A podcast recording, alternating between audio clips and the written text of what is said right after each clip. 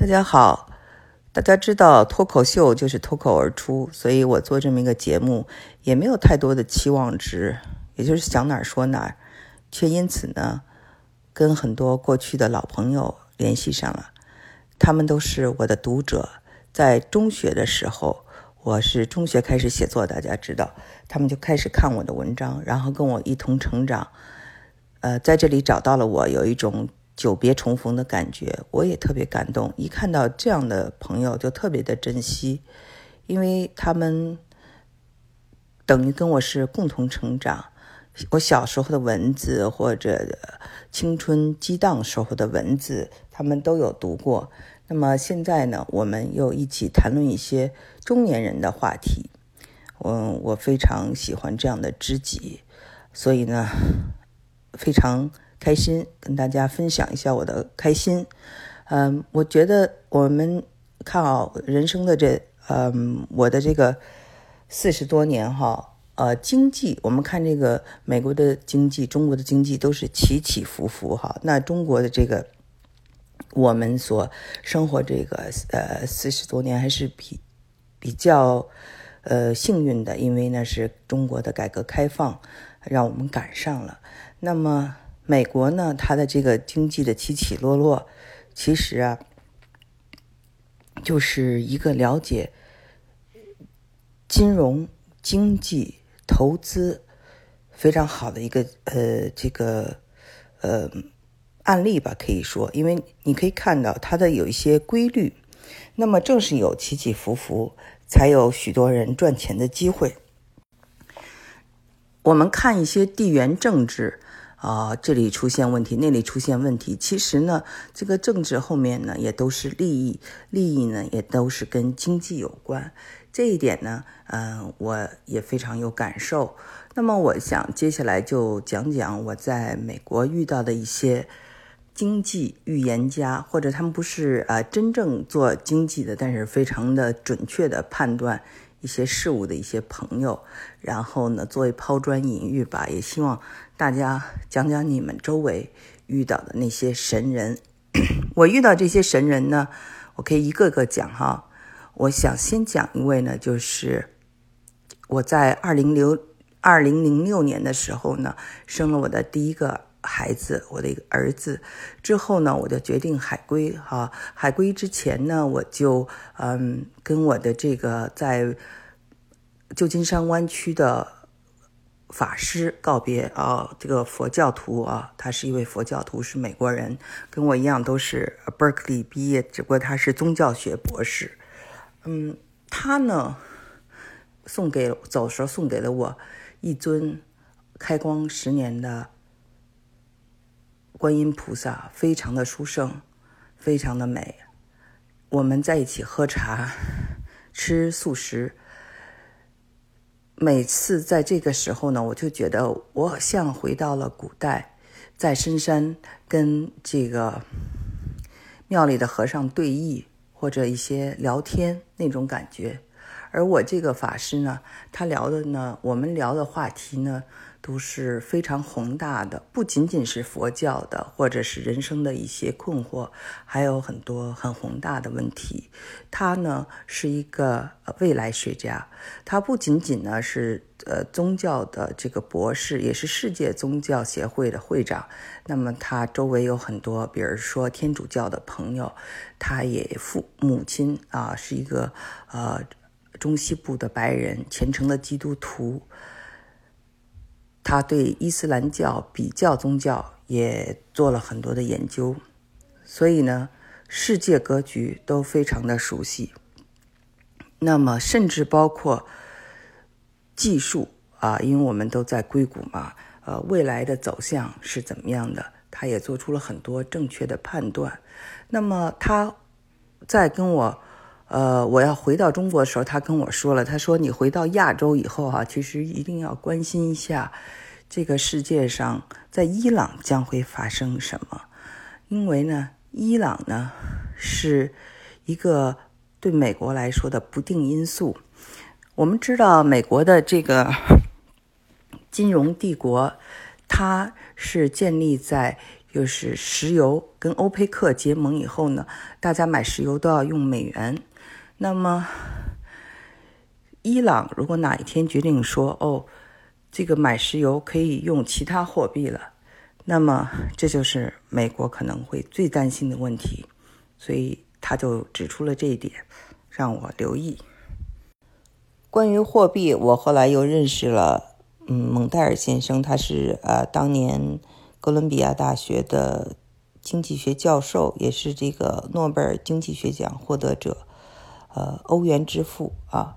那他呢跟我讲，他说，如果中国真的要像美国一样成为呃一个呃非常大的经济实体的话，那么人民币的对外流通会非常重要。那么就是他曾经提过说。有一个叫做亚元，就是呃日本、呃韩国、中国可以一起呃有一个流通的货币，那么这个货币就会比较强势。但说他呢感觉到就是说呃日本人呃给这个中国人和韩国人带来的创伤呢就是很大的。这个因为战争，所以呢是很难就是这个东盟啊东东。就是东东亚的这个国家形成这样一个结盟，但是我们看到今天哈，中国在做的这个“一带一路”，就是试图让这个人民币在这些地方成为一种流通。这个金融货币啊，这个东西呢，其实是很大的一个，我们说的不是一一点钱，是很多很多钱。我之前就研究了第三次浪潮，也有很多的这种大家都。当年记得吗？都在说巴西、阿根廷等的崛起，但是为什么他们一直没有起来？我们发现，原来就是他们的货币啊贬值非常厉害，被割了羊毛，割了不止一次。那么我记得去年去，还是今年春天，我忘了。反正我去这个墨西哥度假，就发现墨西哥的比索比我当年。九几年去的时候差了不是一点两点，那时候是八点二换一美金，现在是十九二十换一美金啊，十九二十 peso。那么当年人民币是八点六换一美金，现在是呃七点几换一美金，所以我们也可以看到，就是说这个拉美啊没有起来，在货币战争中。输了。关于这个石油还挺有意思，就是二零我忘了是二零零二年到二零零五年之间吧，这一段时间应该是我当时跟我的一位财富杂志的编辑，他也是一位经济学家，呃，哈佛呃上的经济学本科，经济学这个。呃，硕士，然后又是福布莱特学者，还是白宫的首席，呃，经济当年是呃华盛顿邮报白宫首席，呃，这个经济呃分析师和这个呃专家吧。他呢，呃，就是我从他身上也学到了很多东西，因为我们经常出去去采访这些呃中国的这些五百强啊，世界五百强的 CEO。其中呢，我记得我们当年就采访了中石油和中海油，还有呃中石化这三家公司，Sinopec、Sinuk，还有呃这个呃中海油。那么他呢，当时回来以后呢，他当初去采访是因为就是。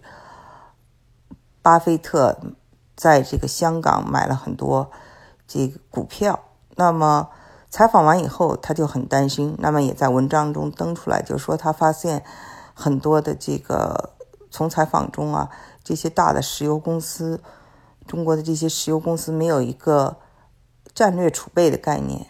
那么当这个没有战略储备的时候，就是受国际。油油价市场价的影响又非常的，呃，这个高。那么，确实那个时候，我记得曾经是一百多美金吧，呃，一桶油的时候，中国也在买。所以呢，他就在文章里就建议中国要有自己的这种战略储备。那后来真的就都有了。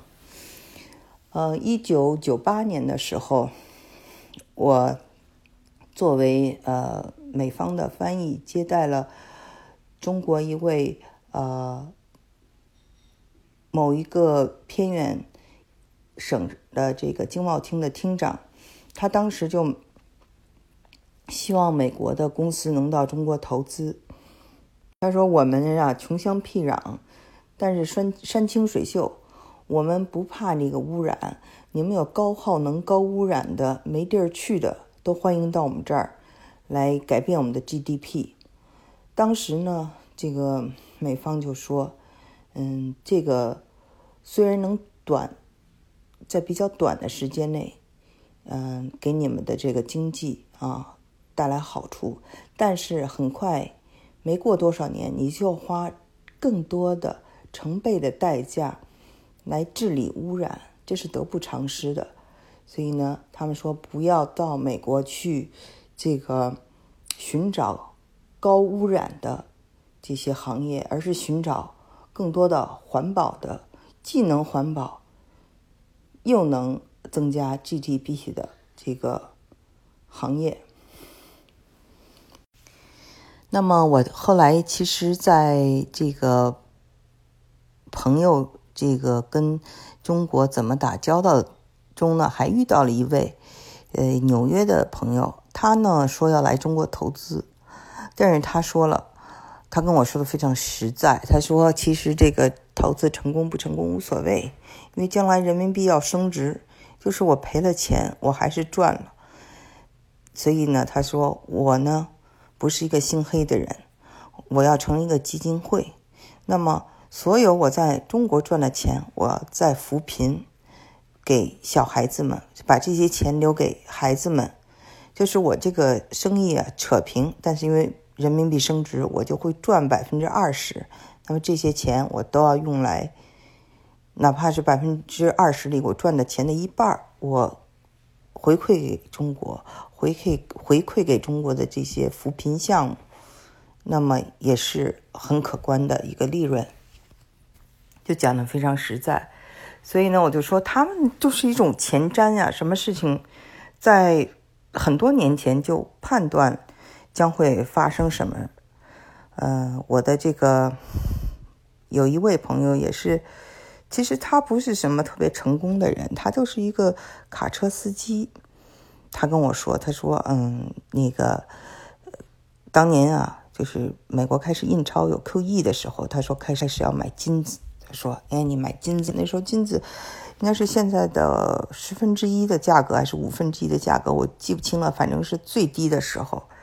然后，呃，我们呃房子涨到呃二零零六年、零七年的时候，他说，哦，湾区的房子现在涨到头了，再过下去呢，他说就要栽了。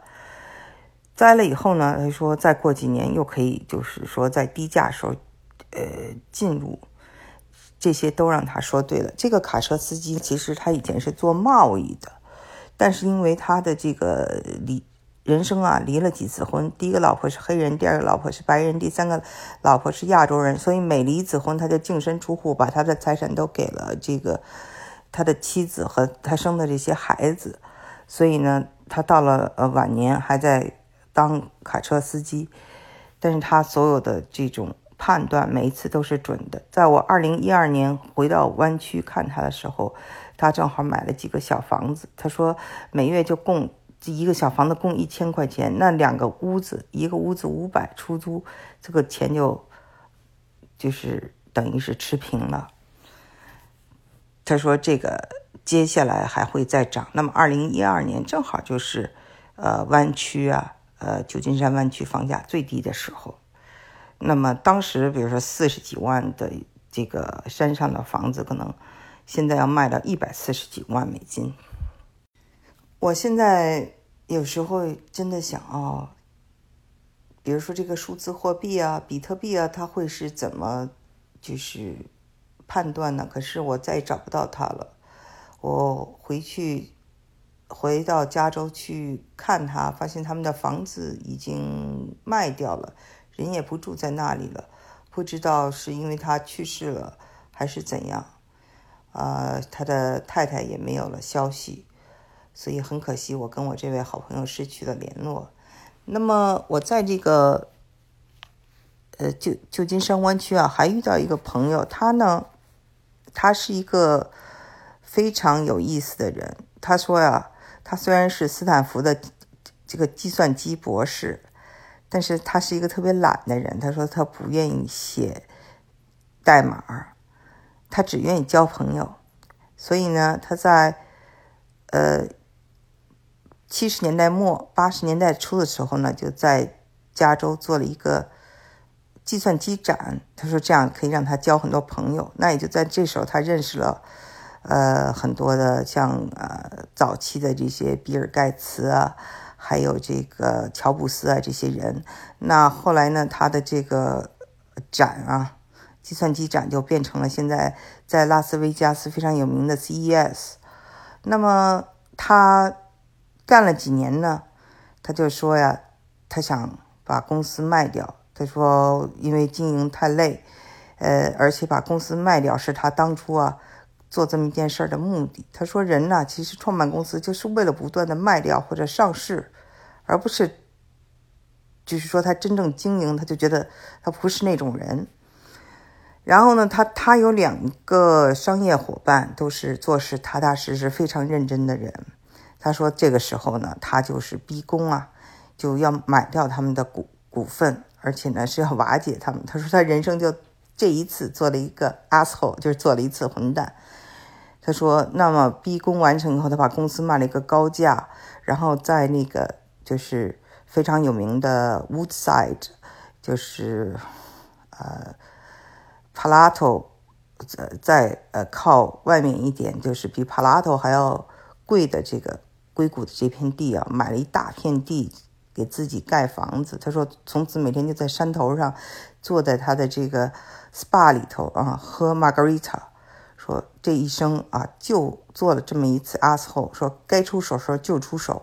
那之后他说这一辈子就都成功了。然后当年呢，他这个这些多少亩地啊？我们知道，在帕不要说屋在，光是帕拉头一个房子，不要说是几十亩地，就是零点二五二亩地，可能也都是六七百万美金的房子，所以。他呢，因为这个地产，他就又又在赚，又赚了一次。可是他呢，就是很担心啊，他总是很担心这个加州啊会发生大地震，所以呢，他早早就盖那种啊可以有很多食品，还有可以就是说扛住这种山火，还有地震的这种嗯设施，然后用来呢，就是说在最。紧张的时候，他可以在这里生活一个月、两个月不受影响。早早他就有了这个危机意识。海归的这十几年呢，我也参加了世界经济论坛，参加了财富论坛，也听到很多国内的一些呃董事长、CEO 的各种讲话。有的人呢，他们是侧重讲哲学，但是也有的人呢，做出了很多很精准的判断。所以呢，我讲一些这些美国的故事，不是说美国人就比中国人聪明，绝不是这个意思。我只是说我遇到这些神人所说的话，最后都变成了这个现实。我也想听大家聊聊，说你们不管是在美国，或者在任何一个地方，或者在国内遇到的那些聪明人，他们尤其是这种未来学家，他们对这个世界的判断。